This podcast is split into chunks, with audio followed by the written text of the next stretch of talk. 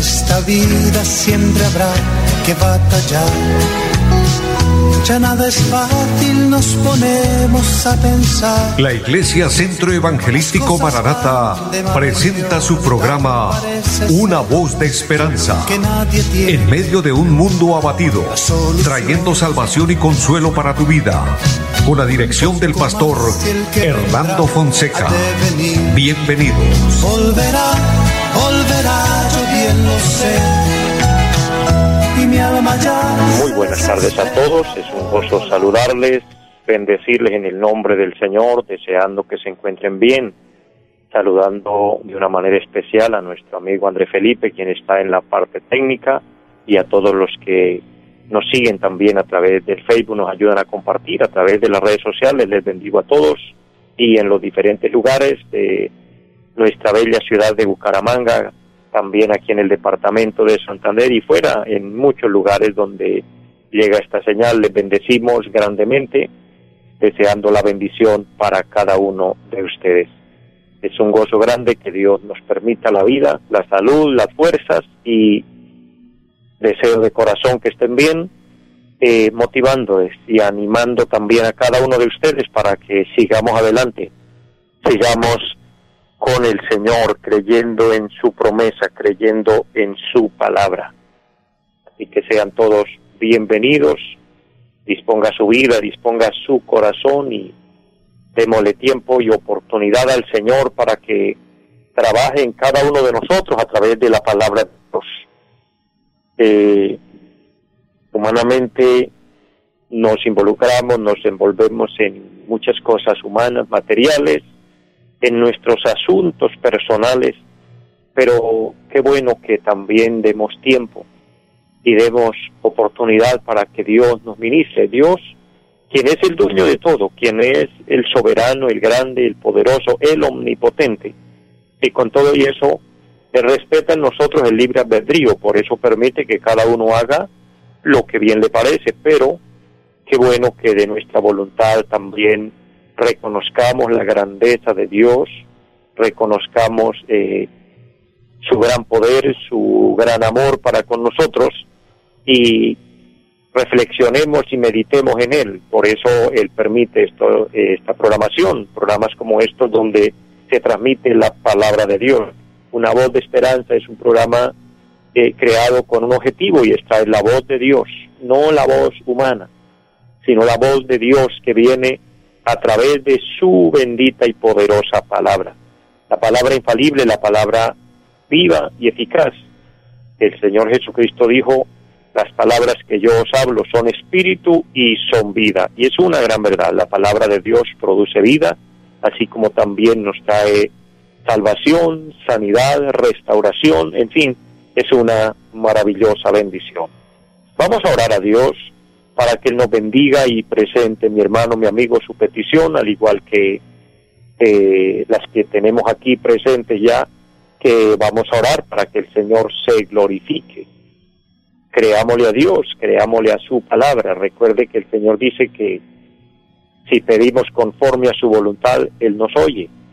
Si nos ponemos de acuerdo en lo que pedimos, será hecho. Es lo que dice la Biblia. Así que vamos a pedir con fe que Él se glorifique y nos ayude para recibir la bendición, pero que todo sea dentro de la voluntad de Dios. Padre que esté en el cielo, agradecido Dios por este momento, por esta oportunidad, imploro su gracia y misericordia sobre cada una de nuestras vidas, todos los que están allí conectados en este programa a través de la radio, a través de las redes sociales, en los diferentes lugares. Bendíceles Dios y glorifícate pedimos misericordia, pedimos perdón, primeramente porque hemos fallado, hemos pecado, pero tu palabra dice que la sangre de Jesucristo nos limpia de todo pecado. El propósito divino es redimir al hombre, redimir la humanidad. Reconocemos, como dijo el salmista, que hemos fallado, hemos pecado. El profeta Daniel también lo declara, por eso pedimos misericordia a Dios, en misericordia de nuestro país, en misericordia, Señor, de cada persona que en este momento implora la bendición de Dios, trae sanidad al enfermo, trae liberación al cautivo, Señor, trae consuelo al que está triste, trae paz al que esté confundido, Señor. Levanta al caído y salva al perdido, Dios. Bendice a todos, te lo ruego en el nombre de Jesucristo. Bendice Dios esta emisora, todas las personas que laboran para la misma, y bendice Dios de una forma muy especial los medios por los cuales este programa se realiza, Dios, y que la palabra sea de bendición, sea de edificación. Lo en el nombre maravilloso de Jesucristo y bajo la cobertura divina del Señor, creemos en la bendición de Dios. Para gloria de Dios. Amén. Amados, qué bueno orar, qué bueno hablar con Dios, algo que debe ser normal y natural en nuestra vida cristiana. El Señor nos hace el llamado para que oremos constantemente. Él dice que hay una necesidad de orar siempre, no desmayar. que es orar? Es hablar con Dios, por supuesto. Hablar con Dios, implorar de Él su misericordia, pedirle a Él su ayuda y, por supuesto, que nos dé las fuerzas para continuar. Que podamos estar en pie y esperarle en el momento que Él venga a llevarnos. De esta manera vamos a ir a la palabra de Dios. Les invito para ir allí al la segunda carta del apóstol San Pablo a Timoteo, el capítulo número 3, vamos a abrir unos versículos de la palabra, vamos a leer una palabra muy preciosa. Segunda carta del apóstol San Pablo a Timoteo, capítulo 3, versículo 16 y versículo 17 dice la palabra, toda la escritura es inspirada por Dios y útil para enseñar, para redarguir, para corregir, para instruir en justicia, a fin de que el hombre de Dios sea perfecto, enteramente preparado para toda buena obra. Amén. Es una palabra muy preciosa, muy importante, a la cual hacemos bien en estar atentos y escudriñarla conforme la voluntad de Dios. Antes de entrar en el tema, eh, saludo a las personas que nos acompañan a través del Facebook, mi hermana Victoria Mantilla en la ciudad de Barranca Bermeja, qué bendición saludarle, bendecirle su vida, su familia y todas las personas en esa bella ciudad que nos escuchan. También mi hermana Eva Fonseca, bendiciones y de igual manera para su vida, para su familia y para todos y a todos los que en los diferentes lugares en este momento están eh, recibiendo esta programación. Les bendigo, un abrazo grande para todos. Oro siempre que el Señor los bendiga, que el Señor se glorifique y nos ayude para esperar todos los días al Señor. Él dijo que Él vendría en cualquier momento y qué bueno estar despiertos y esperarle porque no sabemos el día ni la hora. Es mejor estar preparados, es mejor estar listos por eso es bueno en todo momento levantar nuestra mirada al cielo por la fe y decirle, Señor, te amo, te estoy esperando, espero que me puedas llevar cuando la trompeta suene. Bien, amados, de esta manera vamos a la palabra de Dios, leíamos unos versículos muy preciosos. El apóstol San Pablo tiene aquí una inspiración divina y habla eh, de algo muy consecuente en cuanto a la vida espiritual, en cuanto a nuestra relación con Dios y cómo tener esa relación con Dios y es precisamente a través de la palabra de Dios. Por eso quiero hablarles sobre el tema el valor de la palabra de Dios. La palabra de Dios es infalible, es inviolable, es pura, es santa. La palabra de Dios es solo la verdad. Dice, sea Dios veraz y todo hombre mentiroso. Solo Dios dice la verdad pura. El Señor Jesucristo tenía toda la autoridad cuando Él declaró y dijo, yo soy la verdad. Entonces, su palabra es la verdad. Eso es lo que nos da el fundamento y la base para darnos cuenta que la palabra de Dios es la verdad. Por lo mismo, es de gran valor.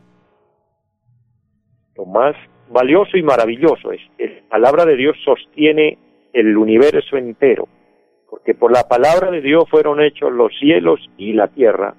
Todo lo que existe fue formado por la palabra de Dios, pero es tan poderosa que el Señor Jesucristo dijo, el cielo y la tierra pasarán, pero mis palabras no pasarán. O sea, la palabra tiene un valor poderoso.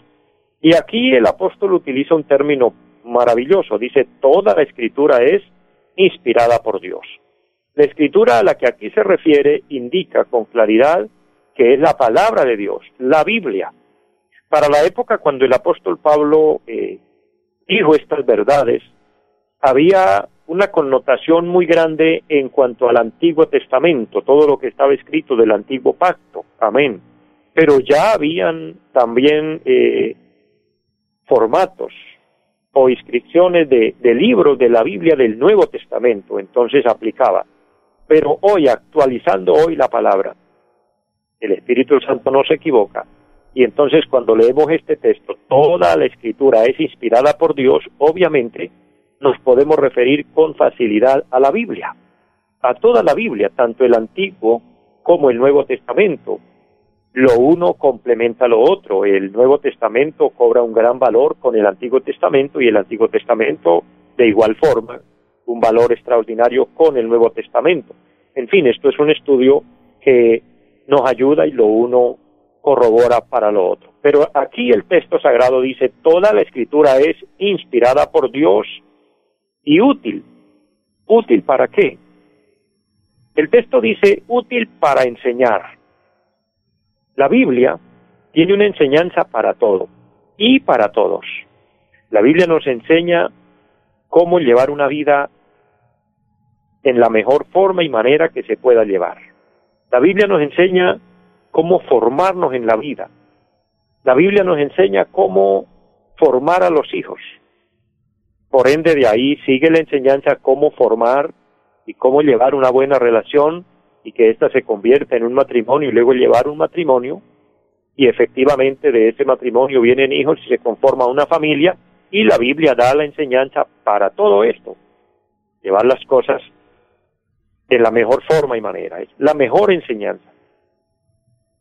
Si se lleva hasta ahí el término para lo que la Biblia nos es útil para enseñar y la llevamos hasta el progreso de la educación y la buena enseñanza en la familia, eso nos llevaría a tener una muy buena sociedad porque la sociedad, la base y fundamento de una buena sociedad es que venga de una buena formación en la familia. Cuando la familia se deteriora, cuando la familia pierde su horizonte, cuando la familia pierde su rumbo, entonces obviamente el resultado es una sociedad corrompida, es una sociedad corrupta. Ahora, no vamos a culpar aquí a los buenos padres que dieron una buena educación y sus hijos en el camino se desviaron ellos hicieron su buen trabajo, pero sí hay que tener muy en cuenta y resaltar que los valores se pierden cuando la familia es degradada, cuando la familia pierde su esencia. Hoy existe en nuestro mundo, no solo en Colombia, sino en el mundo entero, un deterioro terrible que asombra, que aterroriza mirar cómo está degradada la familia mirar cómo se han perdido los valores, mirar cómo los hijos hoy irrespetan a los padres, cómo hay crueldad eh, de una forma inexplicable, cómo se ha perdido la verdadera formación y educación de la familia y ya hoy, como dijo alguien, es ya los venados persiguiendo a los leones. Es algo totalmente al revés. Y cómo en la parte moral Vemos una familia deteriorada, porque hoy se le llama familia a cualquier unión, hasta de una persona uniéndose con un animal. Eso es antibíblico, es una aberración delante de Dios. Hoy vemos un, una moralidad o una inmoralidad que nos deja asombrados, que nos deja aterrados. Y todo esto es por falta de una enseñanza útil. Y esa enseñanza útil precisamente sale, se produce de la Biblia, la palabra de Dios, que no debería pasar de moda, debería ser lo principal. Pero si se excluye la enseñanza de la Biblia, entonces de ahí vienen todos los demás males y errores y fracasos y desvíos. Dice también que es útil para redarguir. Esta palabra redarguir significa reformar argumentos. Es que nosotros los humanos perdóneme que sea sincero con cada uno de ustedes, amados oyentes, y es mi responsabilidad hablar solo la verdad. Y no, no quiero herir los sentimientos de ninguno. Pero cuando la palabra dice que la escritura es útil para redarguir, y esa palabra redarguir significa reformar argumentos, es que los humanos nos gusta redactar y sacar a relucir nuestros argumentos, lo que a nosotros nos parece, lo que nosotros creemos. Y sabe que lo que nosotros nos parece y lo que nosotros creemos hay que llevarlo a la luz de la palabra a ver si está en armonía con la palabra de Dios, con la enseñanza bíblica, porque si no es así, definitivamente estamos errados, estamos equivocados. El Señor Jesucristo dijo, erráis porque ignoráis las escrituras. Entonces, esa expresión reformar argumentos habla de que Dios nos redarguye a través de la Biblia para reformar nuestros argumentos, es decir, para que nos pongamos de acuerdo con Dios. Esto me parece sumamente importante, que como humanos nos pongamos de acuerdo con Dios. Dios quiere estar de acuerdo con nosotros y es nuestro deber que nosotros estemos de acuerdo con Él. Pero sabe, Dios no se va a poner de acuerdo con nosotros. Somos nosotros los que tenemos la gran responsabilidad de ponernos de acuerdo con Dios. Dios siempre trabajó en esto en toda la historia. Vemos que Dios se agradó de Noé porque fue un hombre que trató al máximo de hacer la voluntad de Dios, es decir, trató de estar de acuerdo con Dios. Vemos un Moisés queriendo estar de acuerdo con Dios. Vemos un profeta queriendo estar de acuerdo con Dios. Vemos de la misma forma los profetas, reyes como el rey David, como el rey Salomón, que fueron reyes, buenos reyes utilizados por Dios, que quisieron ponerse de acuerdo con Dios, pero sabe lastimosamente todos estos grandes hombres de Dios, por supuesto, y bienaventurados porque hicieron lo que estuvo en su mayor esfuerzo, sin embargo fallaron en alguna cosa, en algo faltaron al mandato divino. Por eso tenía que venir uno que cumpliera todo, y ese fue nuestro Señor Jesucristo, que vino a hacer la voluntad de Dios y estaba profetizado de él desde el libro de los Salmos y los profetas lo anunciaron y se decía de Cristo que el hacer la voluntad de Dios para él era un agrado era algo de lo que a él le parecía maravilloso, hacer la voluntad de Dios, ponerse de acuerdo con, Dios. Por eso dice en los evangelios, y especialmente en el capítulo 5 del Evangelio de San Juan, Cristo habla y expresa su sentimiento natural y personal en cuanto a su Padre y dice, yo no hago nada por mí mismo, yo no hago nada por mi cuenta, lo que el Padre me dice que haga, eso hago. Lo que el Padre me enseña, eso enseño. Yo no puedo sacar mi propio argumento, yo tengo que estar sometido al argumento de mi Padre. Esa era la enseñanza maravillosa de Cristo. Y quiero dar eh, las citas bíblicas. Evangelio según San Juan, capítulo 5 y el versículo número 19 dice, respondió entonces Jesús y les dijo, de cierto, de cierto os digo, no puede el Hijo hacer nada por sí mismo, sino lo que ve hacer al Padre, porque todo lo que el Padre hace, también lo hace el Hijo igualmente. Notemos con claridad, amado hermano, amigo que nos escucha, que nuestro Señor Jesucristo no se atribuyó para sí su propia voluntad, era redarguido, como dice la palabra, a que sus argumentos estuvieran en la reforma de su Padre. Es decir, que Dios avalara todo lo que él hacía, que Dios avalara todo lo que él decía. Esa es la verdadera voluntad de Dios. Para eso es útil la Biblia, para que Dios pueda avalar y pueda aprobar lo que usted y yo hacemos y lo que usted y yo decimos. Que lastimosamente en esto fallamos. Cristo no. El versículo 30 del mismo capítulo 5 de San Juan dice, no puedo yo hacer nada por mí mismo. Cristo estaba tan sometido a su Padre. Por eso no es raro, por eso es lo más obvio, lo más natural, que en algunas partes, referencias de la Biblia, se encuentra que Dios desde el cielo miraba a la tierra y decía, he aquí mi Hijo amado en el cual mi alma tiene contentamiento. Dios el Padre se sentía complacido porque había un, un hombre aquí en la tierra, era Jesucristo, su amado Hijo, que estaba haciendo la voluntad de Dios. Es lo que nos enseña la palabra. Para eso es útil la Biblia, para ponernos de acuerdo con Dios. No puedo yo hacer nada por mí mismo, dice el Señor. Según oigo, así juzgo, y mi juicio es justo, porque no busco mi voluntad, sino la voluntad del que me envió, la del Padre.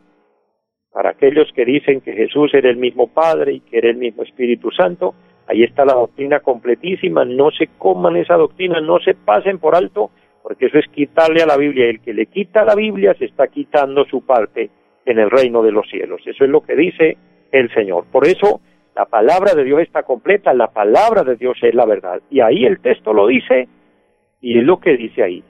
No podemos sacar nuestros propios argumentos, porque Dios con su palabra reforma nuestros argumentos. Nuestra ideología, nuestros pensamientos deben estar armonizados, sincronizados con la palabra de Dios. Ahora el capítulo que hemos tomado inicialmente, según Timoteo 3, versículo 16, la palabra de Dios es inspirada y útil para enseñar, para redarguir, Número tres, para corregir. Necesitamos ser corregidos, porque nos desviamos, porque nos equivocamos. El sabio Salomón dice, hay caminos que al hombre le parecen derechos, claro, en nuestro concepto, a nuestro parecer, a nuestra forma de ver. Sabe que esto es terrible. La palabra de Dios nos muestra, y especialmente en el libro de los jueces, cuando dice que no había rey en Israel, no había juez, es decir, Dios juzgaba a la nación o Dios levantaba un liderazgo que fueron los jueces, pero cuando un juez moría y no había otro que lo sucediera rápido y el pueblo quedaba solo, el pueblo hacía lo que bien le parecía.